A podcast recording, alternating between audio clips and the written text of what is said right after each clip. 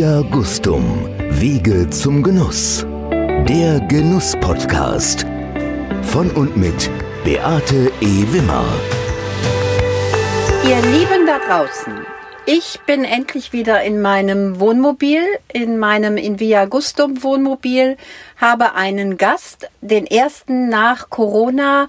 Wir sitzen hier und der Gast ist männlich. Ich sage häufig, er ist der Karl Lagerfeld der Mosel. Ich glaube, da bin ich nicht die Erste, die so etwas sagt. Er ist zuständig für Menschen, die rund 8800 Hektar Rebfläche bewirtschaften, rund 3000 Winzer. Wir sind wohl an dem, was die Lagen, was die Landschaft betrifft. Jetzt kommt natürlich auch ein Stückchen meine Liebe für dieses äh, Weinbaugebiet durch, nämlich wir sind an der Mosel, in dem wunderbaren Weinbaugebiet Mosel, wo auch die Saar und die Ruwer dazugehören. Mein Gast ist zuständig für die Presse, Kommunikation und Öffentlichkeitsarbeit. Er liebt Lesen, Reisen und natürlich Wein, logisch. Ich begrüße ganz herzlich Ansgar Schmitz. Hallo Ansgar. Ja, hallo. Toll. Ansgar, ich möchte gerne heute mit dir über die Entwicklung des Weinbaugebietes Mosel sprechen, wir hatten mal sehr hohe Erntemengen und über geringe Erntemengen, was das für, auch für den Konsumenten, für den Weinliebhaber macht. Ich möchte mit dir über Flurbereinigung sprechen. Ich möchte mit dir über diese Einzigartigkeit dieses Weinbaugebietes sprechen, über die Typizität der Moselrieslinge, diese Einzigartigkeit auch der Mosel oder des Rieslings in der Welt überhaupt. Dann möchte ich aber auch in die international politische Entwicklung mal reinschauen, weil mit Blick auf die auf den US-Markt und die Strafzölle, das hat auch die Mosel ziemlich getroffen. Da möchte ich mit dir drüber sprechen, damit aber unsere Zuhörer erstmal ein bisschen Gefühl für den Menschen, der mir hier gegenüber sitzt und mit dem ich nachher noch einen Wein verkoste, den der Ansgar Schmitz mitgebracht hat, bekommen. Fünf Fragen, die ich dich bitte ganz prägnant und kurz zu beantworten. Du bist ein Mensch, der Wein liebt. Wenn ich in dein Glas schaue, sehe ich überwiegend Riesling. Wieso habe ich mir das gedacht? Deine Interessen außerhalb des Glases? Ja, vor allen Dingen Reisen, natürlich auch gerne in Weinanbaugebiete, aber auch generell Wein und Speisen ist auch eine große Leidenschaft, weil diese Kombination einfach auch unheimlich viel Genuss bereitet. Ja, aber auch Kultur, Geschichte, Musik, das sind auch Themen, die mich immer wieder begeistern. Das Wichtigste in deinem Leben ist? Meine Familie. Auf deiner Bucketlist steht noch? Da muss ich jetzt wirklich überlegen, weil ich habe da momentan wirklich gar nichts draufstehen, was ich unbedingt machen will. Also ich freue mich drauf, einfach auch weiterhin viel zu entdecken, immer ständig Neues zu entdecken. Das bietet die Weinregion oder die Weinwelt ja ständig und deshalb ist es immer wieder faszinierend und neu und ich lasse das auch gerne einfach auf mich zukommen. Wunderbar. Bevor ich das vergesse, Morgen Abend hast du gesagt, findet auch ein, ein großer Bericht im, im Fernsehen statt über RPR 1. Hör mal rein. Ist das ein Rundfunksender oder ein TV-Sender? Das ist ein Radiosender. Okay, auch gut. Ja. Man hört ja gerne so nebenbei, ja. wenn man irgendwas anderes macht. Ja, also das äh, wird am Samstagmittag ausgestrahlt in RPR1. Ja. In der Reihe Hör mal Wein ist das Anbaugebiet Mosel dran und da haben die Moselweinkönigin Marie Jostock und ich äh, auch einiges über das Gebiet erzählen dürfen. Und ja, es freut uns, dass das Thema auch in vielen Medien Aufmerksamkeit findet. Das ist natürlich für unsere Winzer auch sehr wichtig. Ja. Ich habe eben die Entwicklung des, des Weinbaugebietes Mosel angesprochen. Wir waren mal mit den Weinen und ich sage wir, da sieht man auch die Verbundenheit, die ich selber mit der, mit diesem Weinbaugebiet habe. Wir waren mal mit den Weinen auf den Karten, auf den Weinkarten dieser Welt Ende des 20. Jahrhunderts. Da haben wir höhere Preise erzielt als Bordeaux und Burgund für die Weine. Und dann ist man ins Nirvana der Bedeutungslosigkeit abgedriftet. Heute sind wir wieder so weit, dass wir sagen, wir erregen weltweit, insbesondere auch mit dem Riesling-Kabinett von der Mosel, Aufmerksamkeit. Wie ist diese Entwicklung entstanden und was macht ihr heute anders, damit ihr wieder Aufmerksamkeit bekommt? Also da muss da schon auch noch mal ein bisschen in die Historie zurückgehen, weil äh, die Entwicklung, die wir zur Blütezeit der Mosel hatten um 1900, kam nicht von ungefähr. Das war ein relativ langer Prozess. Ganz wesentlich waren auch Entwicklungen in, in der Logistik, wie zum Beispiel Eisenbahnverbindungen, aber auch staatliche Förderung. Der Staat Preußen, zu dem die Moselregion seit 1815 gehörte, hat auch sehr viel getan, gerade zum Ende des 19. Jahrhunderts, in äh, einfach das Ganze zu erfassen, zu bewerten und den Produzenten auch Unterstützung zu geben. Und damals kam dann Riesling auch wirklich ganz groß raus. Die Rieslingfläche stieg an Moselsaar und Ruwer von den 1870er Jahren von gut 40 Prozent auf fast 90 Prozent 1908. Das ist gerade in diesem Zeitraum eben sehr viel passiert. Viele Steillagen wurden damals erstmals auch angelegt. Andere gab es auch schon seit der Römerzeit. Aber gerade an der Saar wurden einige Lagen neu angelegt, aber auch an der Mosel. Man konnte diese Weine dann auch viel leichter vertreiben über die Eisenbahnverbindungen, die entstanden sind, mhm. im, äh, damals im späten 19. Jahrhundert, von Trier nach Koblenz beispielsweise. Man konnte also ganzjährig den Wein viel besser vertreiben als vorher, als das mit Schiffen überwiegend war. Und die Mosel war dann immer nicht ganzjährig schiffbar aufgrund von Hochwasser oder Niedrigwasser. Und damals hat dann dieser Stil der Mosel mit diesen, damals hat man von blumigen, fruchtigen, leichten Weinen gesprochen, gegenüber den schweren Rheinweinen. Die waren dann en vogue und wurden dann auch wirklich überall in der Welt geschätzt. Von St. Petersburg bis New York oder von London bis, bis München gab es die Weine auf den besten Restaurantkarten zu, wie du sagst, extrem hohen Preisen. Montrachet oder Meursault hat damals vielleicht vier, fünf Goldmark in manchen Restaurants gekostet. Die Flasche, wohlgemerkt, was damals schon sehr viel Geld war. Ja. Ein Scharzhof Berger oder ein Maximin Grünhäuser oder ein Zeltinger Sonnenuhr oder Piespotter Goldtröpfchen haben 20 Mark gekostet. Wow, also das also vier bis fünffaches. Und nur die, die absolut teuersten gereiften Bordeaux kamen überhaupt mal in diese Region hinein, in die Rieslinge von Mosel, Saar und Ruwer, aber auch vom Rheingau dann eben vorgestoßen sind. Das waren quasi für normalen verdienenden Menschen, damals war das ein Monatsgehalt für eine ja. Flasche Wein im Restaurant, konnte sich natürlich nur eine bestimmte Klientel leisten. leisten. Ja. Also damals waren die Weine natürlich auch in der Produktionsmenge sehr niedrig. Die Steillagenarbeit war damals genauso hart wie heute oder noch härter. Man hat eben auch kaum große Mittel gehabt, um gegen Schädlinge oder gegen oder äh, vorzugehen oder gegen Pilzbefall. Das heißt, die Ernten waren wahrscheinlich auch sehr, sehr niedrig. Die Weine waren wahrscheinlich entsprechend auch konzentriert mit dem hohen zuckerfreien Extrakt, sehr geschmacklich intensiv, aber trotzdem leicht im Alkohol durch die späte Reife des Rieslings. Das ist ja auch heute noch ein Kennzeichen der genau. Moselweine und immer noch ein, oder gerade heute wieder ein großer Vorteil. Das kann man sagen, das hat sich eigentlich so bis Ende der 1950er Jahre gehalten. Durch den Ersten und Zweiten Weltkrieg gab es natürlich schon schwere Einbrüche. Beim Zweiten Weltkrieg vor allen Dingen durch die Verfolgung der Juden, die auch ja überwiegend die Weinhändler waren. Das heißt, die Weinhandelsverbindungen der jüdischen Familien, die in die ganze Welt gingen, auch von Trier oder Koblenz aus, die wurden gekappt durch die Verfolgung und Ermordung ja, der Juden.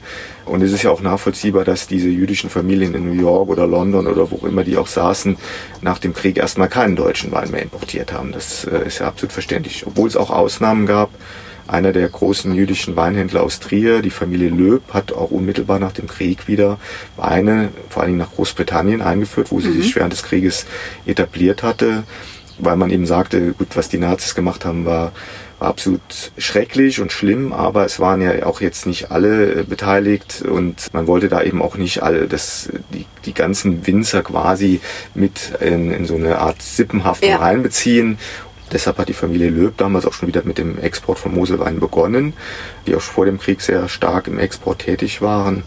Und der, ja, ich sag mal, das Problem, was dann aber auftauchte, war, dass man ab Ende der 1950er Jahre, vor allen Dingen dann in den 1960er, 70er Jahren, anfing, Weine in Flachlagen zu pflanzen. Mhm.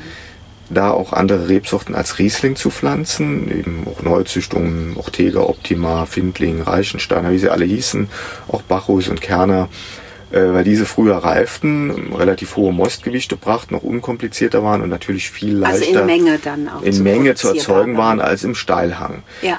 Man hat aber diese Weine eben unter denselben Begriffen vermarktet wie den Ja. Riesling aus der Steillage. Ja. Man hat mit dem 1971er Weingesetz die Einzellagen aufgeblasen, die vorher oft nur wenige Hektar umfasst haben, hatten manche plötzlich 70, 80, 100 Hektar. Ja. Und äh, man hat diese Lagennamen auch auf Flachlagen ausgedehnt. Man hat verwechselbare Lagennamen geschaffen. Großes Beispiel zum Beispiel Piesporter Michelsberg und Piesporter Goldtröpfchen. Das erste eine Großlage mit Weinen aus diversen Gemeinden, aus flachen Lagen. Und das andere eine Top-Steillage, historisch äh, die Ja. älteste bekannte Steillage wahrscheinlich von der Mosel. Eine der besten Weine Ja, kommt daher. seit Römerzeit bewirtschaftet, also 2000 Jahre äh, Weinbaugeschichte in diesem Steilhang. Und wie soll der Konsument das noch differenzieren? Genau. Und damit wurden diese Weine auch austauschbar. Man hat also das Image, das sehr hoch war, der, der Top-Steilhangweine bis, bis weit in die 1960er Jahre halt eben sehr hoch war, hat man erodiert, indem man eben auf Masse gesetzt hat. Es war sicherlich wirtschaftlich vor der gesamtwirtschaftlichen Entwicklung verständlich. Ähm, viele vormalige Winzerbetriebe waren ja landwirtschaftliche Mischbetriebe und man hat dann durch das Aufkommen von Supermärkten, von Discountern gesagt, konzentriert euch auf den Weinbau, macht nicht alles. Das ist besser, wenn die Landwirtschaft größere Einheiten hat, aber auch der Weinbau größere Einheiten hat. Und Klar, das war dann auch im Prinzip eine Empfehlung, auch der, der Beratungsstellen, der Verbände. Und das lief auch eine Zeit lang sehr gut, weil die Nachfrage im Inland halt eben nach diesen Weinen sehr groß war. Aber irgendwann hat sich der Trend umgekehrt. Man hat mehr trockene Weine gesucht. Man hat eben Vor allen Dingen nach, der, nach, der, äh, nach dem Glykolskandal. Gut, das kamen dann die, die Süßungs- oder Glykolskandale der 80er Jahre, wobei der Glykolskandal eben ein österreichischer Genau. Skandal war, der aber in Deutschland in den Kellereien sich häufig Ja. abgespielt hat. Das wurde natürlich auch vermengt in der Öffentlichkeit, aber es gab halt natürlich dann das negative Image der süßen Genau. Weine. Durch also wir haben die- nicht, die- die Deutschen haben nicht gepanscht, sondern durch Zukäufe und die nicht richtig kontrolliert, wie es bei Pirot war. Man hat es bis heute ja nicht klar belegen können, Ja. wo es passiert ist, ist letztlich heute auch egal. Das Problem, was entstanden ist, ist, dass das Image der deutschen Süßweine über Nacht quasi komplett zerstört Ja. wurde. Weil es natürlich auch ein riesen Medienthema war in allen Fernsehsendern, in allen großen Zeitungen. Und viele Leute haben einfach gesagt, dann lasse ich mal die Finger generell von deutschen Weinen.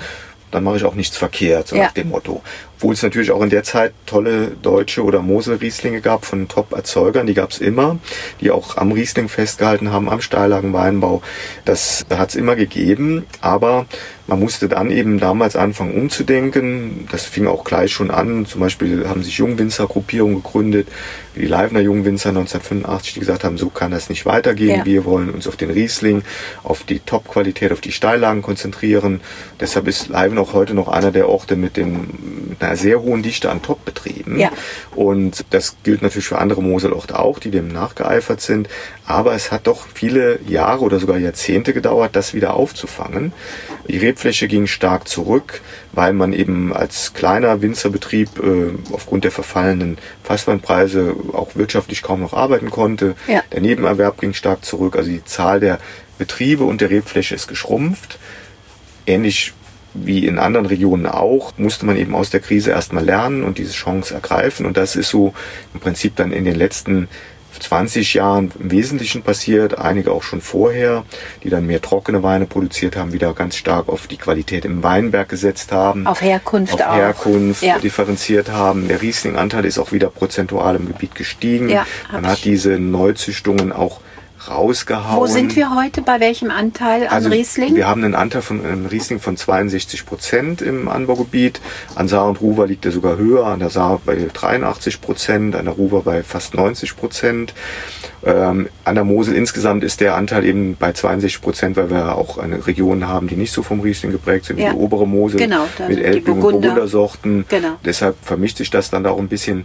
Aber der Anteil vor allen Dingen der, dieser äh, Züchtungen, die in den 60er, 70er, 80er Jahren gepflanzt wurden, der ist ganz stark zurückgegangen. Man findet heute kaum noch Ortega und Optima oder Kerner Ja. und Bacchus. Stattdessen eben Riesling und vor allen Dingen auch Burgundersorten und der Elbling auch. Ich habe mal mit einem Winzer hier gerade aus Leiven auch gesprochen, Karl Löwen, auch einer der Top-Betriebe hier vor Ort. Der hat mir gesagt, dass er davon überzeugt ist, dass auch diese diese Maßnahmen, die Teller, die die kellertechnisch ergriffen wurden, unter anderem Reinzuchthefe, aber auch im Berg, dass wir von, von Handlese auf Vollernter gegangen sind einfach um die, um die Arbeit zu optimieren, sagt er, das hat auch dazu beigetragen, dass die Qualitäten für eine gewisse Zeit zurückgefahren wurden. Heute, wo man sich wieder auf das Handwerk Weinmachen stützt und besinnt, back to the roots, hat auch die Qualität des Weines wieder gewonnen. Stimmst du dem zu? Also absolut hat die Qualität des Weines zugelegt. Das ist gar kein Thema. Das gilt, denke ich, generell bei Wein. Also heute ist generell in vielen Weinanbaugebieten, die ich auch kenne, auch nicht nur in Deutschland, auch international, die Weinqualität insgesamt auf einem viel höheren Level. Ja. Das gilt auch zum Beispiel fürs Languedoc in Frankreich. Wenn man sich das anschaut, ja. ähm, in Languedoc eben als Languedoc. Region mhm. Corbière, das waren oft früher sehr plumpe Weine. Die Weißweine waren oft kaum genießbar, muss ich ehrlich sagen. Als ich das erste Mal in Urlaub gefahren gefahren bin, da unten äh, habe ich mir Moselriesling mitgebracht, weil ich äh, die für die heißen Sommer eben diese schweren Weine äh, von dort eben nicht wollte. Habe dann aber schnell gemerkt, es gibt halt auch dort viele gute Betriebe. Ähnlich ist das hier. Das Know-how, die Ausbildung ist generell besser, aber auch die Rückbesinnung auf Terroir, auf die Herkunft ja. der Weine, auf die richtige Rebsorte für den richtigen Standort, auf die im Keller möglichst wenig zu machen. Das ist ja heute die Philosophie vieler Betriebe genau. im Keller, im Weinberg sehr viel arbeiten an, an der Rebe und dann die Trauben Trauben in einer hohen Qualität ernten und dann diese Qualität möglichst unbeeinflusst auf die Flasche zu bringen. Mhm. Diese Philosophie ist so in den letzten 30 Jahren bei einigen äh, auch schon länger wieder da. Also es gibt auch Betriebe wie jetzt ein Markus Molitor, der Egon Müller und JJ Brüm. Die, die nie Reinzuchthäfen, eben, genau, ja. Äh, die Reinzuchthiefen will ich jetzt nicht grundsätzlich verdammen. Nee. Es gibt für viele Betriebe, machen sehr gute Weine mit Reinzuchthiefen. Da hat man ja heute auch eine ganz andere Wahlmöglichkeit. Und auch damit wird anders im Keller umgegangen. Mhm. Man setzt das da noch ein, wenn es vielleicht Probleme bei der Spontangärung gibt. Und auch für manche Konsumentensegmente sind Weine mit, mit Spontangärung kaum vermarktbar, weil die Trinker, äh, die sich damit nicht auskennen, die Weintrinker, die sind dadurch von überfordert. Mhm. Das merken wir bei großen Publikumsveranstaltungen, wenn wir dann einen tollen Sponti dabei haben, der dann überhaupt nicht ankommt, obwohl ja. es ein Top-Wein ist, der in den Weinführern, bei den Kritikern Bewertungen von weit über 90 Punkten ja. bekommt. Aber im, beim Publikum kommt es sich an, die wollen halt auch oft Weine haben, die unkompliziert die gefälliger sind. einfach genau. sind. Ne? Und das ist auch überhaupt nicht schlimm. Da gibt es auch tolle Weine. Ja. Und bei manchen Weinen muss ich auch sagen, ein verunglückter Sponti äh, kann auch nicht so angenehm sein. Das Absolut, muss man auch können. bin ich bei dir, ja. Und da ist auch das Know-how einfach gestiegen. Und in den 80er Jahren, als die Reinzuchthäfen verstärkt aufkamen, überhaupt erstmal, äh, war das für viele Betriebe auch die Möglichkeit, saubere, fruchtige Weine zu machen, die vorher vielleicht aufgrund ihrer veralteten Kellertechnik oder auch Problemen im Weinberg bei der Traubenqualität dann eben mit Sponti nicht mehr so gut klarkamen. Also ja. das war schon auch wichtig, dass, dass auch in dem Segment sich was getan hat, aber man muss halt immer gucken, wo passt's und wo gehört's hin. Und äh, mit der Spontangärung kann man natürlich auch viel individueller das Terroir eines, einer Lage, einer Parzelle herausarbeiten. Und das ist ja das, was unsere Spitzenbetriebe machen, aber auch viele Newcomer, die einfach sagen, ich will charakteristische Weine ja. machen, die nach meiner Lage, nach meinem meine Handschrift meiner haben. Handschrift haben, genau. Ja. Und das ist einfach auch so schön, weil dadurch hat man natürlich auch eine Vielfalt an Weinen. Ja. Und das macht natürlich das Anbaugebiet mit seiner großen Lagenkultur, die in Deutschland, glaube ich, in der Form einzigartig ist. Ähm, Rheingau vielleicht noch im gewissen Maße auch, aber ähm, das macht die Region für Weinliebhaber so interessant. Und das ist jetzt meine nächste Frage, Einzigartigkeit. Und ich glaube, dann holen wir jetzt mal das, was du mitgebracht hast. Ich habe ja einen Kühlschrank auch an Bord. Das heißt, äh, ich hole den jetzt mal kalt aus dem Kühlschrank. Ihr hört das. Geöffnet haben wir ihn schon. Und wir haben auch eben gesagt, dass der Wein heute gar nicht mehr so kalt getrunken werden muss, gerade auch der Weißwein. Also tatsächlich solche großartigen Weine, wie wir jetzt im Glas haben. Wir haben Christoph Klüsserath, Trittenheimer Apotheke, Riesling Trocken 2018 im Glas. Was ist die Einzigartigkeit des Rieslings an Moselsaar und Rufer? Gegen Österreich macht einen guten Riesling oder auch der anderen Weinbaugebiete in, in Deutschland, Pfalz, Rheinhessen, auch Baden macht einen, einen Riesling. Und die sind ja auch alle sehr gut. Was ist die Einzigartigkeit des Rieslings hier? Also die Mosel hat sicherlich besondere Bedingungen, die einfach die Weine prägen. Das ist dann zum einen natürlich die relativ nordische Lage mhm. mit einer sehr langen Vegetationsphase. Deshalb ist ja der Riesling hier auch so passend, weil er eben sehr spät reift. Und wir haben beim Riesling einfach zwischen Blüte und Ernte nicht nur die üblichen 100 Tage Reifephase, sondern oft 120, manchmal sogar 140 Tage. Ja. Und das macht enorm viel aus. Wir haben dadurch in den Monaten wie Oktober, manchmal bis in November hinein, dann eben auch noch eine reife Entwicklung. Das heißt, die Weine, die Reben können weiter arbeiten. Der Alkoholgehalt ist hier naturgegeben nicht so hoch, weil wir eben weiter nördlich liegen. Also wir sind cool climate, ja, wir haben cool tagsüber warm und nachts genau. eine schöne Kühle. Genau, diese Temperaturunterschiede Tag-Nacht, die sorgen natürlich für eine intensive Aromaausprägung. Dann haben wir natürlich diese sehr mineralreichen Schieferböden. Die Reben müssen sich sehr anstrengen da. Die haben es nicht leicht. Das sind keine fetten Böden, sondern das sind karge Böden. Die müssen sehr tief wurzeln. Wir haben alte, sehr viele alte Rebstücke, auch viele wurzelechte Reben noch, zum Teil noch bis ins 19. Jahrhundert zurück. Das heißt, die sind auch wunderbar an das Klima, an das Terroir angepasst an die Bedingungen. Die bringen kleinbärige Trauben hervor mit einem hohen Aroma, ohne dass sie schwer im Alkohol werden. Mhm. Das ist das größte Erkennungsmerkmal für Moselweine, dass sie relativ niedrigen Alkoholgehalt haben, aber trotzdem sehr intensive Aromen. Vor allen Dingen auch sehr viel Kräuter, kräutrige Aromen, ja. Gewürzaromen tauchen häufig auf, aber auch dann eben nach weißen Früchten. So Weinbergspfirsich. Genau, Weinbergspfirsich, aber auch Apfel ist ein typisches mm, Aroma, ja. reifer Apfel. Je nachdem, wie reif die Trauben waren, ist das sehr unterschiedlich in der Ausprägung. Die Weine sind dadurch filigraner, eleganter und ähm, in den wärmeren Regionen, gerade auch Österreich, aber auch Australien oder auch in den südlicheren deutschen Weinanbaugebieten, ist natürlich der Fruchtzuckergehalt einfach höher. Die Weine ja. haben einen höheren Alkoholgehalt, wenn sie dann durchgegoren sind. Sie werden kräftiger, opulenter. Die Säure ist oft weniger hoch. Das heißt, sie sind dann weniger feingliedrig und etwas ja, insgesamt opulenter. Und sie haben dann auch oft eben durch diese heißen Sommer dann schon sehr reife Aromen in der Nase. Das geht dann schon zum Teil ja, wenn man an australische Rieslinge denkt, bis hin zu Petrolnoten bei jungen Weinen. Sie können dann auch nicht so lange reifen. Genau. Und das ist ja auch ein Merkmal der Moselrieslinge. Mhm. Also ich rede, wenn ich von Moselrieslinge, ich habe immer ein schlechtes Gewissen, mhm. insbesondere der Saar und auch der Rufer gegenüber. Aber das ist tatsächlich ein Merkmal der Moselrieslinge, dass sie ein hohes Reifepotenzial haben. Genau, das ist einfach auch ein Vorteil durch diese Säurestruktur, dass sie eben sehr lagerfähig sind. Aber bei Süßweinen kommt dann noch die, die Süße als Faktor hinzu. Ja. Aber auch trockene Weine können sehr, sehr gut reifen. Ich habe in den letzten Jahren häufig trockene Rieslinge getrunken aus den 90er Jahren, also mit 20 Jahren Flaschenreife. Ja. Ich habe auch noch welche die, im Keller. fantastisch sind. Stehen jetzt, wie eine Eins. Die ja. ganz außerordentliche Weine sind sehr frisch noch schmecken, mhm. auch keine Alterungsnoten haben. Also das ist enorm. Die diesen typischen Petrolenton überhaupt Nein, nicht haben, sondern genau. die haben so, so eine ausgeprägte Mandarine oft ja, im, Mandarine, ne, so Aprikose, genau, Orangen. Äh, oder auch, ja, das, ja. das ist häufig. Ähm, also das, das ist sehr markant, ähm, eben auch diese Lagerfähigkeit, selbst bei einfachen Weinen, die oft nach etlichen Jahren auf der Flasche noch sehr, sehr gut sind.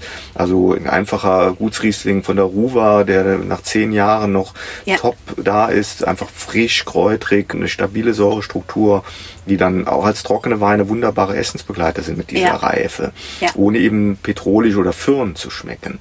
Also das ist sicherlich auch ein, ein, großer Differenzierungspunkt für, für Moselweine, wobei es natürlich auch tolle Weine aus anderen Gebieten gibt, die sehr gut reifen können, keine Frage. Aber, aber wir reden ja aber, heute aber man, über die Mosel. Genau, und man erkennt die Moselweine auch in verdeckten Proben schmeckt man sie heraus. Ich, wenn ich mit unbedarften Weinkonsumenten spreche, die dann sich mal intensiver mal vielleicht damit befassen, da haben mir manche schon gesagt, Mosel schmeckt man immer raus. Ob das jetzt dem äh, einen gefällt oder nicht, das ist eine andere Frage. Aber ja. die Weine sind eben sehr charakteristisch, eben durch diese Bedingungen, Steillage, Sie haben eine Mikroklima, kühle Nächte im Herbst. Ja. All das macht sich dann schon bemerkbar. Also das, das ist das, was Mosel so markant macht und deshalb auch international sicherlich auch für viele Wein Liebhaber so die Benchmark ja. an Weißwein nach wie vor noch ist. Also es ist auch tatsächlich so, dass ich zum ersten Mal bei Moselrieslingen gesagt habe, Sie sind schlank und haben trotzdem einen vollen Körper. Das, Genau, wär, ja. das wäre vor, vor 20 Jahren, als ich im Wein angefangen habe, undenkbar gewesen, weil das eine hätte das andere aufgehoben. Mhm. Ja, und heute ja. können sie es. Ja, ja, genau. Das, also dieser Wein, den wir hier gerade verkosten, der ist für mich auch so signifikant für die Mosel und die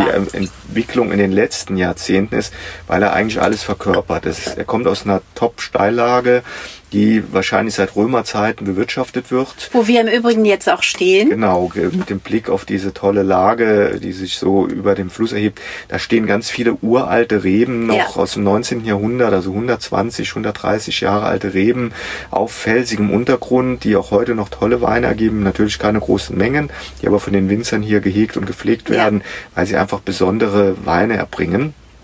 Dann ist es aber auch noch so, dass es ein, ein trockener Riesling ist. Das ist ein Thema, was der Mosel lange abgesprochen wurde. Was der Konsument ja nicht versteht. Ja, also die, die Erstaunlich, Ja, ne? das ist aber auch so, dass man lange Zeit der Mosel abgesprochen hat, überhaupt gute trockene Weine machen zu können. Mhm. Ich kann mich erinnern, als ich hier vor fast 19 Jahren in dem Job angefangen habe, habe ich mit vielen Weinjournalisten immer wieder Diskussionen geführt, die, die damals behauptet haben, Mosel kann nicht trocken, Mosel kann nicht Ja. rot. Das Thema ist, wird heute nicht mehr diskutiert. Wenn man sieht, dass die Auszeichnungen für trockene Moselweine in den letzten Jahren, egal ob jetzt bei deutschen Weinwettbewerben und sind, Weinführern oder international bei Robert Parker 100 Ja. Punkte für trockene Moselweine aus, aus Steillagen wie Barncaster Doktor. Das ist eigentlich gar kein Diskussionspunkt mehr. Das wird jetzt anerkannt. Im Gegenteil, man sucht sogar diese eleganteren trockenen Weine, weil sie eben nicht 14 Volumenprozent Alkohol haben, sondern mit 11,5 oder sogar weniger. Ich Ja. habe einen Saarriesling getrunken letzte Woche, trocken. 10,5 Volumenprozent. Alkohol, aber Ja. super Aroma, jetzt zwei Jahre auf der Flasche, hat noch viel Potenzial, Ja. kann man jetzt aber schon gut trinken. Und das ist einfach auch signifikant, dass die Mosel auch in dem Bereich zeigt, was sie kann.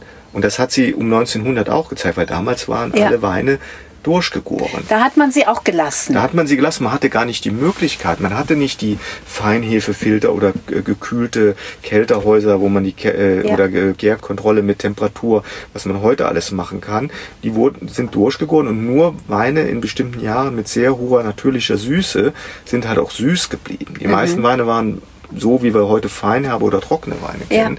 Und das hat eben auch damals schon den Trotzdem bei den Konsumenten ist das gut angekommen. Also man hat jetzt nicht damals von süßen Weinen geredet, außer bei Top-Auslesen.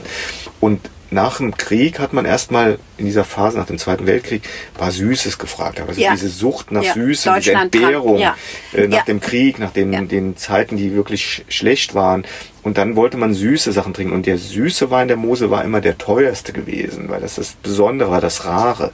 Also hatte der doch das höchste Ansehen. Und dann konnte man mit den Feinhefefiltern, die zwar schon 1920er entwickelt wurden, aber erst nach dem Zweiten Weltkrieg in der Breite verfügbar waren, in Serienproduktion, konnte man ja auch Weine stoppen in der Gärung, die Hefe entnehmen. Das Ja. war früher gar nicht machbar in der Form oder nur ganz nur in Ausnahmefällen. Und dann kam diese diese Süßweinwelle auch erst auf. Die Süßweine haben auch ihre Berechtigung, aber es ging ja dann, wie wir eben schon gesagt haben, in, in eine falsche Richtung, in eine beliebige Richtung, Genau. eine nicht mehr definierte Richtung. Und das hat dann letztlich auch diese Image-Schäden verursacht. Und heute haben wir alles beieinander. Wir haben trockene Weine, wir haben dezent Restsüße oder feinherbe Weine, wir haben Top-Weine im, im Beerenauslese, Eiswein, im edelsüßen. Bereich, genau, absolut. alles da. Und was für, bei dem Wein auch noch für mich sehr wichtig ist, der kommt von einem jungen Winzer. Wir haben hier in der Mosel eine sehr, sehr tolle Dynamik, was eben junge Winzer angeht und das eben auch schon seit Jahrzehnten. Viele Betriebe geben halt jetzt auch auf, weil sie einfach zu klein sind, weil sie keine Nachfolger haben. Aber wir haben auch sehr viele junge Leute in den Startlöchern.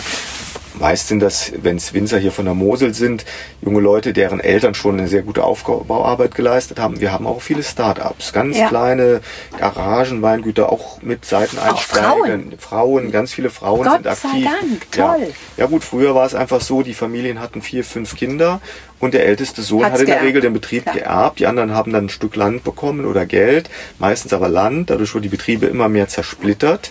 Das ist ja auch ein Nachteil der Mose gewesen, diese Ja. Kleinteiligkeit. Heute gibt's diese kleineren Betriebe immer weniger. Die Betriebe werden größer, die werden auch unternehmerischer in ihrer Ja. Vermarktung, Ja. in ihrer ganzen Arbeit. Man kann viel effizienter arbeiten. Aber die, die weitermachen, haben auch eine hohe Leidenschaft dafür, sind top ausgebildet, auch international, mit Praktika in Neuseeland, Genau. Südafrika oder Österreich oder sonst wo.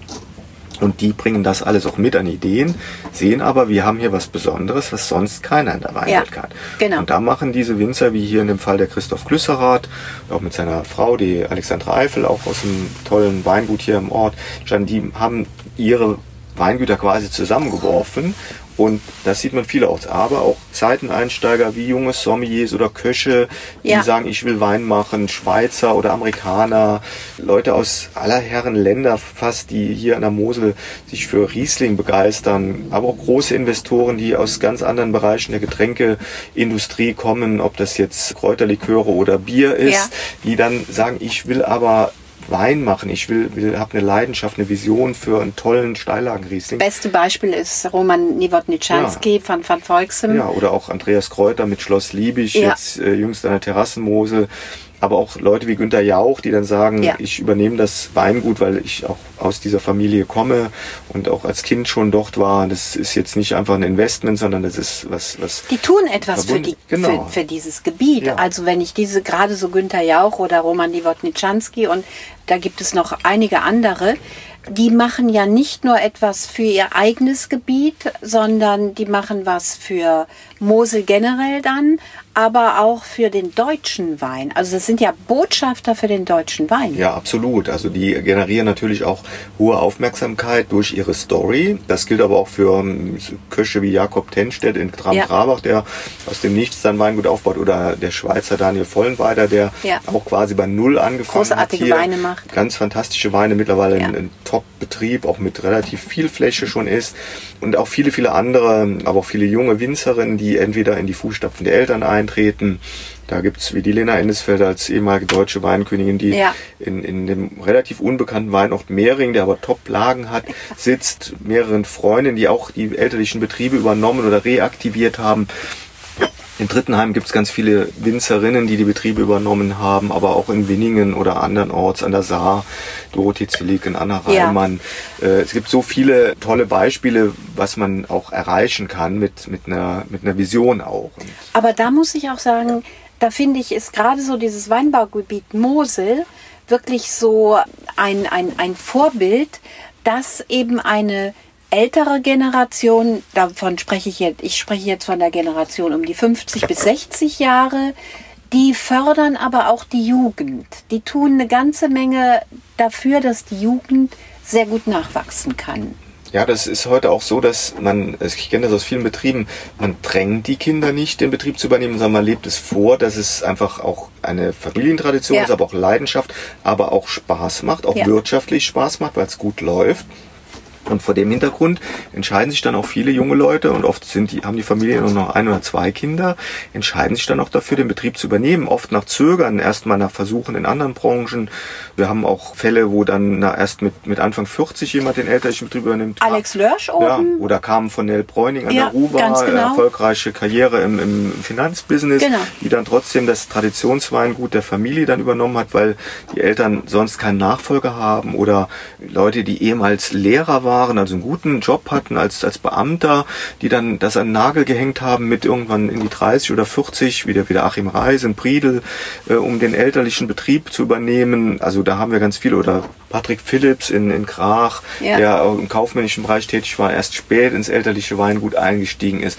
All diese Beispiele haben wir und es macht einfach auch Spaß zu sehen, wie toll die Weine dieser Betriebe Ja. sind, wie engagiert diese Leute im Weinbau sind. Und darüber hinaus haben wir natürlich auch viele etablierte Traditionsbetriebe, wo einfach das auch klar ist für die Kinder, den Betrieb zu übernehmen, die, die einfach sagen, da mache ich weiter, das, damit bin ich groß geworden, ich lebe dafür, ich brenne dafür. Und, genau das ist das Thema, Ansgar. Es ist ja nicht so, dass viele finden, das haben da so eine romantische Vorstellung, Winzer zu sein, ja, aber die haben ja extremst auch, äh, erstmal sind sie vom, vom Wetter abhängig, ja, von der Natur abhängig und die Natur, das wissen wir alle, die macht, was sie will. Und gerade in den letzten Jahren haben wir gesehen und ich habe es auch gelesen, dass die Ernteerträge ja deutlich auch zurückgegangen sind. Und da ist es schon eine Herausforderung, der sie sich stellen. Und so ein Moselwin oder ein Winzer überhaupt, der steht nicht nur am Ende der Nahrungskette, nämlich dann, wenn die Flasche fertig und gefüllt ist, sondern der fängt ja jedes Jahr aufs Neue an, mit der Natur zu arbeiten, sich auf sie zu verlassen. Nun haben in den letzten gefühlt vier bis fünf Jahren haben wir extremste Wetterkapriolen gehabt. Und damit muss so ein Winzer auch oder eine Winzerin auch zurechtkommen. Wie war das an der Mosel? Also das Wetter oder auch das Klima hat sich sicherlich schon verändert. Für die Mosel war es, wenn man die letzten gut 30 Jahre mal zurückschaut, eigentlich positiv. Wir hatten seit 1988 keinen wirklich unreifen Jahrgang mehr, mhm. was bis in die 80er hinein durchaus mehrmals im Jahrzehnt vorkam. Mhm. Also wenn ich an den 87er denke, der auch sehr hohe Säurewerte hatte noch und nur in Ausnahmefällen wirklich sehr reif wurde, also da muss man schon hart für arbeiten. Das war damals durchaus üblich, dass man zwei bis drei Jahrgänge in der Dekade hatte, die fast ein Ausfall waren oder auch durch Kalamitäten. Auch da gab es Probleme. Also wir haben heute andere Probleme. Wir haben das Problem heute eher nicht das der Unreife, sondern eher der Überreife, ja. dass die Weine zu früh reif werden durch die heißen Sommer. Der Riesling ist Sonnenbrand gefährdet? Ja, Sonnenbrand wie 2019 zum Beispiel ja. wie, ähm, oder 2018 die extreme lange Trockenheit, die ist natürlich generell für die Reben problematisch. Die alten Reben in den Steilhängen kommen damit noch ganz gut klar. Die sind einiges gewohnt in ihren 70, 80 oder mehr als 100 Jahren Lebensgeschichte. Aber für junge Rebanlagen ist das natürlich katastrophal. Ja. Da gehen auch ganz viele Reben dann kaputt, wenn sie nicht gewässert werden. Und Wässern im Steilhang ist halt extrem arbeitsaufwendig. Es ist halt ohnehin ein Knochenjob im Steilhang. Es wird zwar versucht, wo es sinnvoll und machbar ist, zu mechanisieren mit Raupen, auch mit Steillagen Vollerntern, die mittlerweile sehr gute Ergebnisse liefern, ja. damit man auch eine höhere Schlagkraft hat im Herbst. Oft muss man eben sehr schnell lesen, weil sich gerade im Herbst durch feuchtwarme Wetterlagen dann eben auch äh, Fäulnis breit macht, also Pilzbefall. Und dann muss man schnell reagieren, um noch was zu retten. Ja. Das ist auch mit einer der Hauptursachen für niedrige Erträge plus Frost. Das ist die andere Seite. Hagel. Ja, Hagel auch. Frost macht mittlerweile wieder mehr Probleme, weil dann, wenn die Eisheiligen Anfang Mai sind oder im April, wenn es diese Frostnächte gibt, die Reben schon sehr weit ja. sind. Früher waren die zu der Zeit noch nicht so weit, dann hat, hat der Frost ihnen auch nicht viel anhaben können. Mittlerweile durch die warmen, trockenen Frühjahre oder sogar Winter sind die Reben früh dran und dann kommt der Frost oft auch sogar in extreme Ausprägung mit minus fünf und mehr Grad unter Null. Dann ist dann auch im Steilhang, der sonst klimatisch begünstigt ist, auch gegenüber Frost, äh, ist da nichts mehr zu machen. Ja. Und das hatten wir 2017 zum Beispiel, aber auch 2019 gab es Frostschäden. Also es ist ein sehr hartes Werkeln im Weinberg. Es sind sehr, sehr viele Arbeitsstunden in der Steillage zu investieren, sehr viel Handarbeit, sehr viel Lauferei. Aber ich glaube, die Winzer, die, die den Steilhang einfach lieben, machen das, das nicht deshalb, weil sie Masochisten sind, sondern weil sie da eben Weine erzeugen können, die sonst nirgendwo erzeugt werden können. Ja. Die machen Wie auch Kilian Franzen. Ja, die machen in der Flachlage halt auch ordentliche Weine, ja. die, die sich sehen lassen können, die Basisqualitäten, gerade beim, beim Riesling oder auch beim Müller-Thurgau oder bei den Burgunder Sorten, da gibt's auch sehr schöne Weine, die, die dann für relativ günstiges Geld eben auch zu das haben sind. Das sind dann auch die Brot- und Butterweine, genau, die Sie einfach genau. brauchen, um die Steillage zu bearbeiten. Genau, das ist Mischkalkulation. Ja. Und in der Steillage, da geht dann das Herzblut auch rein ja. und wirklich die harte Arbeit. Man sieht es den Winzern auch an, wenn sie schon im April sonnengebräunt sind, ähm, ja. während andere noch recht blass und äh, muskulös sind sie dann genau, eh. Das, das ja. ist, äh, wir sagen immer, das ist das größte Freilicht-Fitnessstudio der Welt. Hier, das können ja auch die Besucher erleben, wenn sie die Klettersteige mal gehen, wo die Winzer jeden Tag arbeiten. Dann sehen sie mal, was für eine Anstrengung das ist. Und da eben nicht nur durchlaufen, sondern auch mit der Hacke arbeiten, mit, mit mit äh, den Händen wirklich arbeiten, während die Füße ständig auf dem Geröll wegrutschen. Also ja. Bergstiefel werden hier sehr schnell verschlissen. Ja, halt mal vielleicht ein Jahr, dann sind sie durch, dann muss der Winzer sich neue kaufen und ohne die Dinger in den Weinberg gehen ist oft äh, nicht so ratsam. Ja. Aber da werden eben die Weine gemacht, die diese absolut eigenständige Charakteristik haben, für die diese Winzer auch leben und brennen. Und das wollen sie am Ende auch auf die Flasche bringen und ihren Kunden bei Weinproben einschenken. Das andere machen sie eben auch, aber das ist so eher, ich sag mal, nebenbei, auch einer guten Qualität, aber die Leidenschaft liegt dann im Steilhang.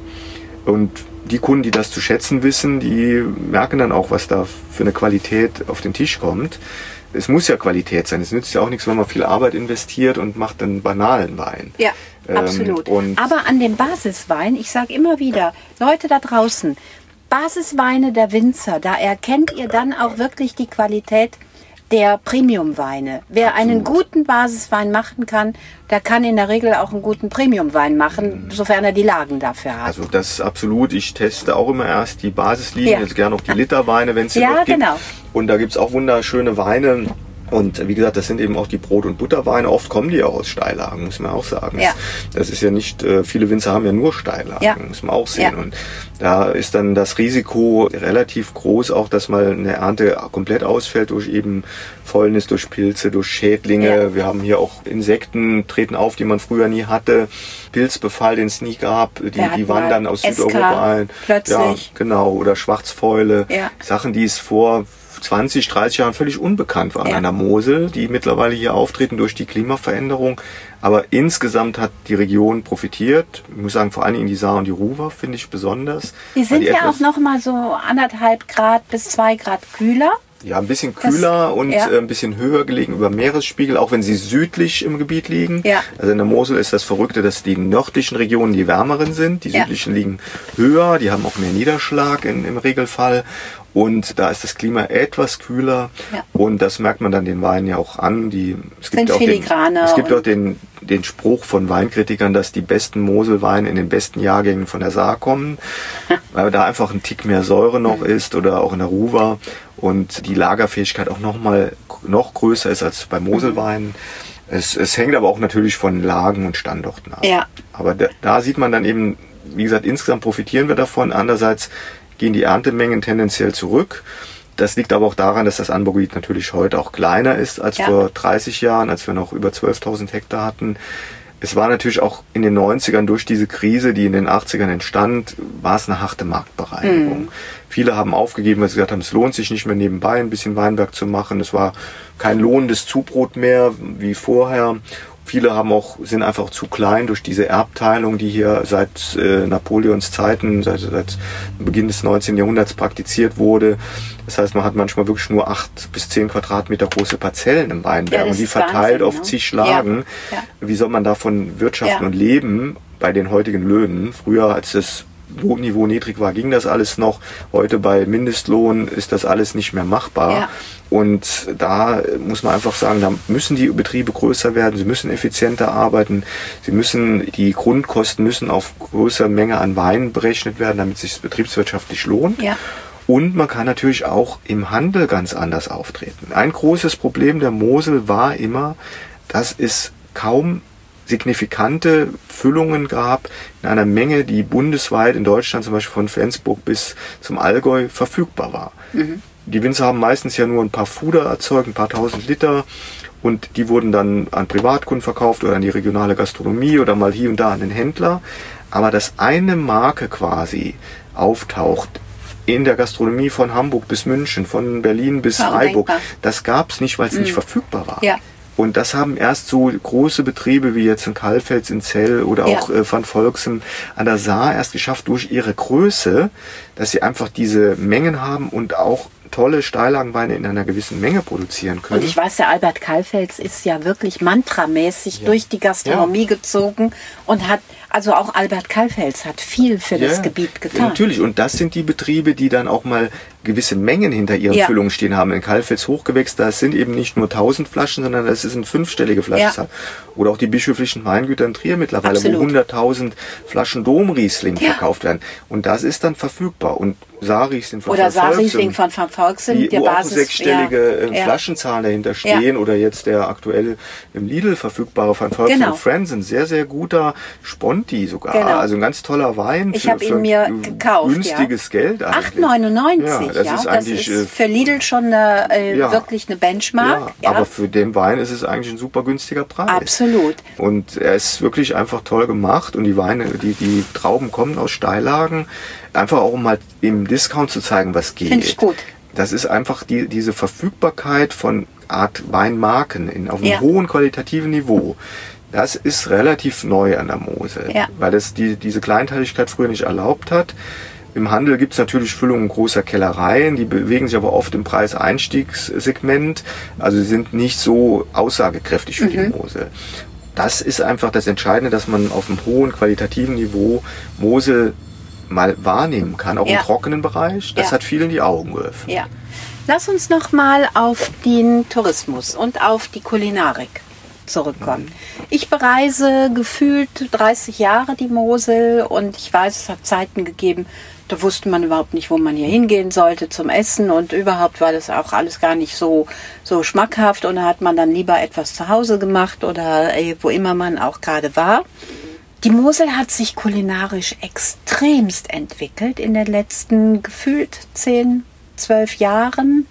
Wir haben plötzlich Sternegastronomie hier. Wir haben, ich stehe hier in Trittenheim. Wir haben eben über den Seminarshof gesprochen, wo die Tochter großartig kocht. Auch da hat sich vieles getan. Ist es für den, für die Entwicklung des Tourismus wichtig? Kommen andere Menschen jetzt hierher? Der Billigtourismus ist weg. Also absolut, die kulinarische Entwicklung ist enorm, wobei jetzt die Sterne-Restaurants auch hier schon seit 30 Jahren da sind. Wenn ich jetzt an, an Häuser wie Wolfgang Becker in Trier denke mhm. oder Harald Rüssel, der hier in der Nähe der Mosel ja. Top-Lokal betreibt, aber auch das Sonora in Treis, das ist ja auch nur 10 Minuten von der Mosel entfernt. Wir haben ja auch schon seit den 90ern drei Sterne. Also die, diese Häuser gibt's schon lange. Christian Bau in Perlborg, beziehungsweise Perlnennig, auch ein, schon sehr, sehr lange dort mit Top-Bewertung, auch eines äh, der Drei-Sterne-Häuser Deutschlands. Und äh, die gibt's auch schon sehr lange. Die waren auch den, ich sag mal, den kulinarisch Eingeweihten bekannt, aber generell war die Mosel sicherlich nicht so als kulinarische Region bekannt. Da dachte man früher eher an Baden oder an die Pfalz oder an Rheingau. Ja. Es hat sich sehr stark geändert, belegen auch Studien. Es gibt eine große weintouristische Studie vom Deutschen Weininstitut, im Rahmen der Studie Destination Brand, wo alle deutschen Tourismusregionen eigentlich untersucht werden. Und da wird auch alle paar Jahre die kulinarische Kompetenz der Weinregion untersucht. Und 2013 wurde das erstmals gemacht und das Ergebnis war, Mosel ist in der Wahrnehmung der, der Menschen in Deutschland die kulinarische Top-Region unter den 13 deutschen Weinanbaugebieten. Wow. Hat mich ehrlich gesagt auch überrascht. Ja, hätte ich jetzt auch nicht gedacht. Und 2016 gab es die Studie erneut und da wurde das bestätigt. Die Mosel ist dann sogar im Ranking der aller deutschen Tourismusregionen auf Platz 3 vorgestoßen. Vorher war sie auf Platz 6. Nur noch Bayern und München werden höher eingestuft, was Kulinarik angeht. Was ja kein das, Wunder ist. Das ist eine repräsentative Umfrage ähm, wow. mit Menschen zwischen 17 und, und 74 in Deutschland, die jährlich von der Fachhochschule Westküste in, in Norddeutschland durchgeführt wird. Und Mosel ist da auch die bekannteste Weinregion als Reiseziel, also ja. das bekannteste Weinreiseziel in Deutschland, aber auch kulinarisch ganz hoch angesiedelt, mal ganz abgesehen von Sachen wie Wandern oder Radfahren. Und das hat uns schon überrascht, aber bei näherem Hinsehen eigentlich dann doch nicht weil, wenn man die kulinarische Entwicklung betrachtet, wir haben hier eine Reihe von Sterne-Restaurants schon seit vielen Jahren an der Mosel. Da sind auch in den letzten Jahren noch welche dazugekommen, ja. wie Schanz in Piesport genau. beispielsweise. Das der Wein, zwei Sterne ja, das Wein- und Tafelhaus in Trittenheim ist auch schon lange ein Sternehaus, aber auch in, im Koblenzer Raum sind Häuser dazugekommen. Äh, auch in der Umgebung, hier in der Nähe, im, im Hochwald oder in, in der Eifel nahe der Mosel gibt es eben auch Sternehäuser, die auch sehr viel mit Moselwein arbeiten. Und neben den Sternhäusern hat sich auch eine sehr gute gehobene Gasthauskultur etabliert, die es so früher in der Form nicht gab. Mit Häusern wie Zeltinger Hof oder ja. dem Kulinarium in Nittel oder eben dem Seminarshof, dem Reilerhof in Reil, wo, wo aber, wenn man da hinschaut, auch immer wieder Leute arbeiten, die aus der Spitzengastronomie kommen, die ja. vorher bei Sternehäusern irgendwo anders gearbeitet haben oder bei regionalen Sternehäusern. Und Markus Reis ist Sommelier? Ja, der ja. ist Sommelier und Küchenchef. Ja. Diese Verbindung gibt's auch häufig. Und, und setzt sich unglaublich für Zeltigen ja. Rachtig ein. Ja, aber auch für die gesamte Region. Für die gesamte Region sowieso. Die ihresgleichen ja, ja, an der Mosel sucht mit, mit, über 1000 Positionen, der mit 200 eine, offenen ja, Weinen. Der hat eine Weinkarte, die ist sensationell. Mit ganz vielen Top-Weinen auch im offenen Ausschank. Aber auch vielen unbekannten Winzern, die auch sehr gute Weine machen. Also er hat beides im Programm. Ja, weil er dieses System auch so gut entwickelt ja, hat. Ja. Der rolliert ja, genau, quasi mit seinen genau. Winzern. Genau. Aber er zeigt auch, wir haben auch unbekannte Betriebe, die gute Weine machen und nicht nur die Top-Namen. Also das auch die, diese Dynamik der Region wird auch gezeigt. Aber das auch, auch andere Häuser wie der Christian Bau hat eine Top-Sommiere, die ganz viel mit, mit hervorragenden Rieslingen aus der Region arbeitet. Oder Sonora in in Dreis schon lange eben auch mit den heimischen Weinen, die dadurch natürlich auch gehobenen Zielgruppen mhm. diese Weine näher bringen als Speisenbegleiter. Also das ja. macht natürlich enorm viel aus. Aber auch diese gute Basiskulinarik mit regionalen Produkten aus der Jagd, aus, aus der Moselfischerei, mit regionalen Käsen und so weiter, wie man sie eben auch in vielen Straußwirtschaften findet. Ich Ja. habe bei einer Weinstube vor ein paar Tagen ein wunderbar leckeres Schinkenbrot gegessen, ganz klassisch nach einer Weinprobiertour mit dem Schinken vom Metzger aus dem Nachbarort, Ja. mit einem leckeren Brot von einem regionalen Bäcker. Und äh, auch da gibt's eben gute Sachen. Es muss Also ja nicht ich- immer die Haute Cuisine sein. Nein, und, und das ist Handwerk. Genau, und das Handwerk und regionale Produkte. Ja, Natürlich perfekt. gibt's auch Steinbutt und Hummer und so weiter und Ja. Garnelen und Kaisergranat. Das gehört eben zur Spitzenküche dazu. Aber Harald Rüssel ist sicherlich das beste Beispiel, wie man mit Produkten aus eigener Produktion, aus eigener Jagd, aus eigenem Fischteichen, aus der eigenen Landwirtschaft, die die Bauern für ihn betreiben, mit Rindern, die nur für ihn aufgezogen werden, Top-Qualitäten auch in der Sternegastronomie Ja. aus der Region auf den Tisch bringen. Ich sprach kürzlich mit, äh, da gibt's auch einen Podcast, eine Episode drüber in meinem Podcast mit Andy Wittmann, der 99 Prozent regionale Produkte in seinem Gourmet-Restaurant Ursprung verarbeitet und das schafft auch Vertrauen Ja. zum Konsumenten Genau. und da wird einfach Geschmack Ja, transportiert. ja, und die Regionalität steht ja auch bei vielen Verbrauchern heute im Fokus. Ja. Man will eben auch die Produkte, die saisonal, regional verfügbar sind. Und da hat sich natürlich auch neben dem Weinbau hier in der Region auch in puncto Käse oder in puncto Fleisch, Wurst oder Gemüseanbau äh, viele getan, gerade in der Eifel und im Hunsrück. An der Mosel selbst ist ja nicht so viel Landwirtschaft, weil da eben der Weinbau dominiert und die Steilhänge natürlich auch für Landwirtschaft nicht geeignet sind, also außer für Weinbau. Und da muss man eben dann auch kooperieren. Da gibt's eben den Käseproduzenten aus der Eifel, der Top-Ziegenkäse Da wirst du macht. mir bitte die Adressen geben, weil das würde ich unseren Zuhörern natürlich auch ganz Ja. gerne näher bringen. Ja. Mhm. So Manufakturen ist auch das Thema von uns, von Invia Gustum. Ich erfahre das halt alles. Ansgar, lass uns noch mal auf den US-Markt und die Strafzölle zurückkommen. Ich kenne einige Winzer, die einen erheblichen Anteil ihrer Produktion exportieren und da ist Amerika ein ganz wichtiger Markt für dieses Business. Und ich habe auch gelesen, dass ihr euch Sorgen macht darüber. Ja, der Export ist für die Mosel halt sehr wichtig. Die Mosel ist, was den Wert der ausgeführten Weine angeht, lange die wichtigste Exportregion unter den deutschen Anbaugebieten gewesen. Rheinhessen exportiert zwar mehr, aber günstigere Weine. Von der Mosel kommen auch viele hochwertige Weine. Und da ist der US-Markt der wichtigste Auslandsmarkt seit vielen Jahren. Der hat immer so etwa 50 Prozent in Menge und Wert ausgemacht, geht aber seit Jahren zurück. Und vor allen Dingen die Strafzölle der Trump-Regierung machen uns da schon Sorgen, weil das natürlich äh, die Mosel da besonders trifft. In Jeder zweite oder mehr als jeder zweite Moselwein in den USA, äh, jeder, Entschuldigung, jeder zweite deutsche Wein in den USA war ein Moselwein oder ist Ja. ein Moselwein. Mosel ist das auch die Region, die die Amerikaner am ehesten kennen und Rhein. doch Geschmack. Ja, Rhein eben auch, aber da ist natürlich Rheingau, Rheinhessen, Rheinpfalz alles drunter subsumiert oder auch Mittelrhein.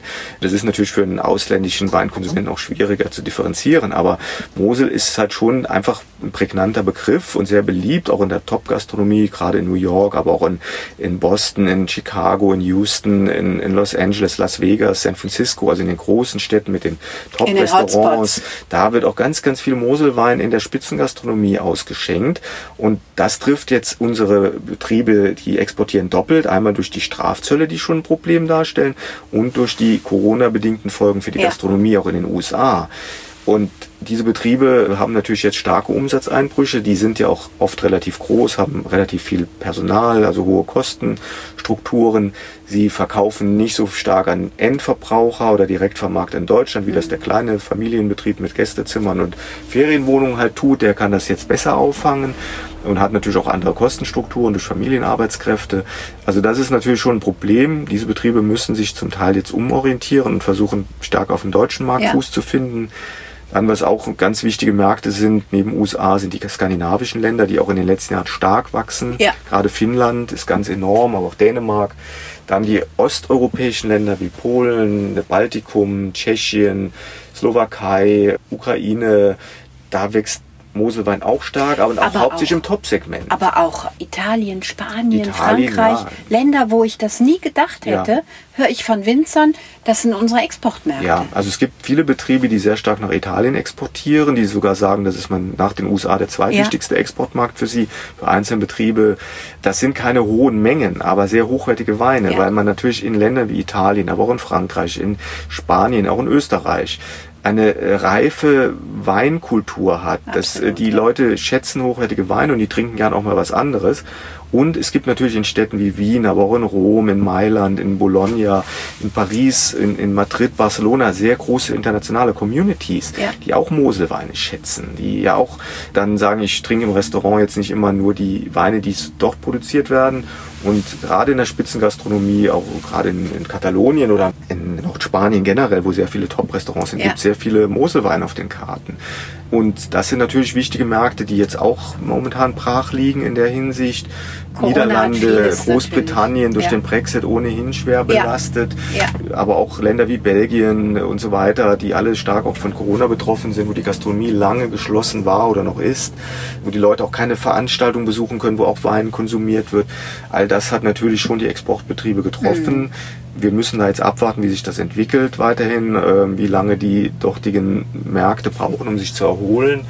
Aber es wird natürlich schon eine Herausforderung, Andererseits ist der Exportanteil an der Mosel in den letzten Jahren auch tendenziell kleiner geworden. Das habe ich auch gehört. Also ich habe mal mit Nick Weiß gesprochen, der mir vor, ich glaube, es sind mittlerweile drei Jahre her, da hat er zu mir gesagt, weißt du, Beate, ich habe gemerkt, dass ich einen hohen Exportanteil habe und mich weniger in Deutschland präsentiere. Mhm. Das ist ihm sehr gut gelungen, dass er sich in den letzten drei bis vier Jahren extremst gut auch in Deutschland präsentiert. Man ist mehr noch auf ihn aufmerksam mhm. geworden. Übrigens auch einer der Top-Betriebe hier in Leiven. Mhm. Ja, das mit Sicherheit. Äh, ich weiß das auch vor vielen Jahren, als der Markt für Moselwein in Deutschland sehr schwierig war. Ja. Vor allem so in den 90er Jahren, aber auch noch in den frühen 2000ern haben mir viele Betriebe gesagt, auch Deutschland ist für mich völlig uninteressant, da investiere ich gar nicht rein, weil die Leute nicht bereit sind, die nötigen Preise für unsere Steillagen Rieslinge zu zahlen. Ja. Die Amerikaner, die Briten, die Skandinavier, die zahlen die oder die Japaner und da gehen wir dann auch hin. Mhm. Aber sie sagten auch, es ist natürlich gefährlich, auf ein Pferd zu setzen. So ist es. Man kann kann da ganz schnell auch äh, zusammenbrechen, wenn so ein Markt, durch, sei es durch eine politische Krise, eine wirtschaftliche Krise oder eine Naturkatastrophe plötzlich beeinträchtigt wird, dann bricht einem der Markt ja. auch weg und dann hat man gar keinen Absatz. Ja. Also diese Streuung ist wichtig, das machen auch viele unserer Betriebe. Sie haben Privatkunden, sie haben Handelskunden, sie haben Gastronomiekunden, sie haben etwas Export. Das ist so die klassische Mischstruktur der, ich sag mal, mittleren Betriebe, so um die 10 Hektar Rebfläche. Die größeren mit 20, 30 und mehr Hektar, die gehen natürlich noch stärker auf den Export, weil sie dort eben dann auch mit entsprechenden Mengen Fuß fassen können. Aber es ist ein, ein gewisses Risiko. Ja. Aber durch den Wegfall, durch diese eben angesprochenen Probleme oft bei den Erntemengen, auch durch Kalamitäten, durch Frost und so weiter, ist im Basissegment halt weniger günstiger Moselwein verfügbar, der eben auch im Ausland in die Supermärkte kommt. Und da sieht man dann sofort, sobald wenig Menge da ist, gehen die Preise nach oben. Dann sagen die Supermarktketten in den USA oder in Belgien, Niederlanden, nee, wird uns zu teuer, wir suchen uns was anderes. Oft ist es dann rein hessischer Wein, der als Ersatz genommen wird, ja. weil da einfach die weil größere, die größere Menge, rhein Hessen ist das Gebiet, größte Weinbaugebiet ja, Deutschlands. Einmal so groß wie, Deutsch, äh, wie die Mosel, wie, wie die Mosel ja. und auch günstige Produktionsstrukturen überwiegend durch die flachen Lagen mit genau, maschineller Bewirtschaftung. Da gibt es keine Steillagen. Da sind zehnmal weniger Arbeitsstunden pro Hektar fällig. Da kann man natürlich günstig produzieren und dann wird dann ausgetauscht im Regal, weil dann geht es eben nicht darum, ist es ein Mose-Riesling, sondern ist es genau. überhaupt ein Riesling aus Deutschland ja. oder ein Wein aus Deutschland. Und da sind also auch die Mengeneinbrüche zu sehen oder auch Märkte wie Russland, die zeitweise komplett tot waren, die jetzt auch aktuell durch eine neue Weingesetzgebung uns auch Schwierigkeiten bereiten, mhm. weil dadurch der Import von Weinen aus der EU äh, in Russland sehr stark erschwert werden würde, wenn das ja. so durchkommt bei der Duma, also im russischen Parlament. Und das sind halt alles Dinge, die, die man berücksichtigen muss beim Export. Wir haben aktuell so einen Exportanteil von circa 20 Prozent bis 25 Prozent der Produktionsmenge. Früher lag das auch schon mal bei einem Drittel. Ist auch immer abhängig von der Erntemenge. Wenn es ein üppiges Jahr ist, dann geht das auch wieder hoch, weil dann wieder auch die günstigeren Weine genommen werden. Die hochwertigen Weine sind stabiler im Absatz, weil die eben in der Regel dann eben eine gewisse Kundenklientel ansprechen ja. und 2008 war das bei der Finanzkrise schon problematisch, gerade in den USA, weil viele Leute einfach kein Geld mehr hatten. Da gab es schon ein Downtrading. Das wird jetzt nach Corona wahrscheinlich auch probieren, ja. äh, passieren, weil einfach die Leute dann sagen, ich habe nicht mehr so viel Geld im Portemonnaie, dann oder einfach aus der Stimmung heraus sagen, ach nee, es ist jetzt einfach nicht passend, so Luxusprodukte zu kaufen. Ich kaufe dann mal was günstiger. Ja. Das machen ja in Deutschland auch viele. Ja. Und ähm, das ist dann natürlich eine Sache, die für diese Betriebe schwierig ist. Ja, aber das ist vielleicht ein kleiner Trost für alle da draußen und für uns beide hier auch. Es trifft nicht nur uns, sondern momentan trifft durch Corona wirklich alle das Absolut, diese ja. Herausforderung. Ja. Und ich bin mir sicher, dass wir uns dieser Herausforderung stellen. Vor allen Dingen mit solchen Menschen wie dich, Ansgar, der sich ja unfassbar für diese Region einsetzt. Also man merkt ja wirklich, du lebst das Ganze, du hast eine hohe Verantwortung auch übernommen. Ich höre auch immer, dass man sehr zufrieden ist mit der, mit der Arbeit von, von Moselwein e.V.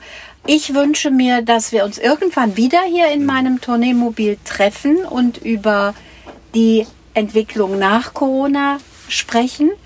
Ich danke dir ganz herzlich, dass du uns einen unfassbaren Einblick in die Welt der Moselweine gegeben hast. Und ich danke dir auch für diesen wunderbaren Tropfen, den du hier mitgebracht hast, vom Christoph Klüsserath, der wirklich alles in sich vereint, was der Mosel-Riesling zu bieten hat. Ja, ja, absolut. Sehr elegant, ja. sehr filigran und ich komme wieder drauf. Wir haben trotzdem einen vollen Körper. Wir haben hier 12,5 Prozent Volumen ja. Alkohol. Das, das ist, so halt im normalen 8, Bereich. 18er für einen trockenen genau. 18er, finde ich, ist das noch recht moderat. Sehr, sehr Oft gut. In anderen Jahren werden die bei 11,5 oder 12 liegen. Das ist auch so das, was wir so ein bisschen als Stilistik anpeilen, dass wir sagen, die trockenen Weine sollten möglichst nicht über 12, 12,5 Volumenprozent gehen. Die Feinherben liegen ja oft so zwischen 9 und 11 Prozent genau. oder 11,5, je nachdem, was für eine Lage ist, was für eine Qualitätsstufe ja. und auch welcher Jahrgang. Und, und wir haben ja mal eine Zeit gehabt, wo wir gesagt haben, Alkohol ist ein Geschmacksträger. Ja. Und wir werden im Moment wirklich, oder schon eine Weile, eines Besseren belehrt, ja. weil Alkohol ist eben nicht nur der Geschmacksträger. Nein, das nicht. Bei manchen Weinen schon, weil eben, wie gesagt, die Reifezeit so kurz ist ja, und deshalb habe ich nur gesagt. wenig anderes in der Rebe passiert oder in den Beeren. Das ist der Vorteil der langen Reifezeit beim Riesling einfach, dass auch noch was anderes reinkommt als Fruchtzucker. Und das ist eben dieser volle Geschmack, den du ansprichst. Bei den süßen Weinen haben wir ja oft auch äh, sieben Volumenprozent, bei den edelsüßen sogar genau. noch weniger.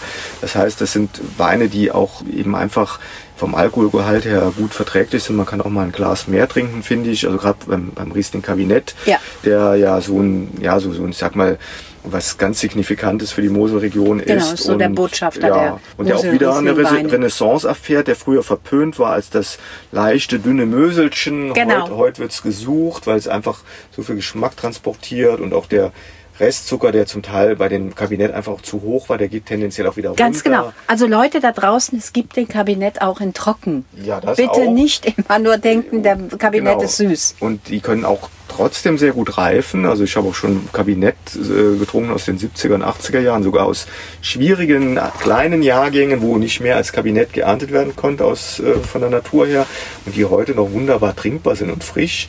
Das heißt, so ein Kabinett kann auch lange leben arbeitet mit ganz, ganz niedrigem Alkoholgehalt auf ja. nur 8 oder 7 Volumenprozent. Dann aber eben einer gewissen natürlichen Fruchtsüße. Das sind ja Weine, die nicht angereichert werden ja. dürfen, Prädikatsweine. Genau. Und das ist halt auch was Besonderes in Deutschland, dass man eben diese Prädikate hat, naturgewachsene Weine, wie sie sind. Und ich glaube, da können unsere Winzer hier aus den Steillagen einfach aus den Vollen schöpfen und ganz fantastische Weine machen. Leute, trinkt mehr Mosel. Es ist fantastisch. Danke für diesen wunderbaren Riesling aus der Trittenheimer Apotheke, an der wir jetzt gerade stehen. Ich freue mich auf unser nächstes Treffen, was wir irgendwann im nächsten halben Jahr mal anpeilen werden, damit wir die Situation nach Corona erörtern. Also an der Mosel, entlang der Mosel kann man nicht nur guten Wein trinken, man kann auch gut essen, man kann gut nächtigen, man kann auch gut mit dem Wohnmobil unterwegs sein. Leute, habt Spaß in eurem Leben, bleibt gesund, achtet auf eure Lieben, sagt immer ein guter Freund von mir. Ansgar, vielen, vielen Dank, dass du uns heute so viel Einblick in deine Welt der Moselweine gegeben hast. Und bleib auch du bitte gesund. Ja, vielen Dank. Ich danke für das tolle Gespräch und Gerne. Gelegenheit und ja auch dir alles Gute und ich kann mich deinen Worten nur anschließen. Dankeschön. Bis bald. Ja, bis bald.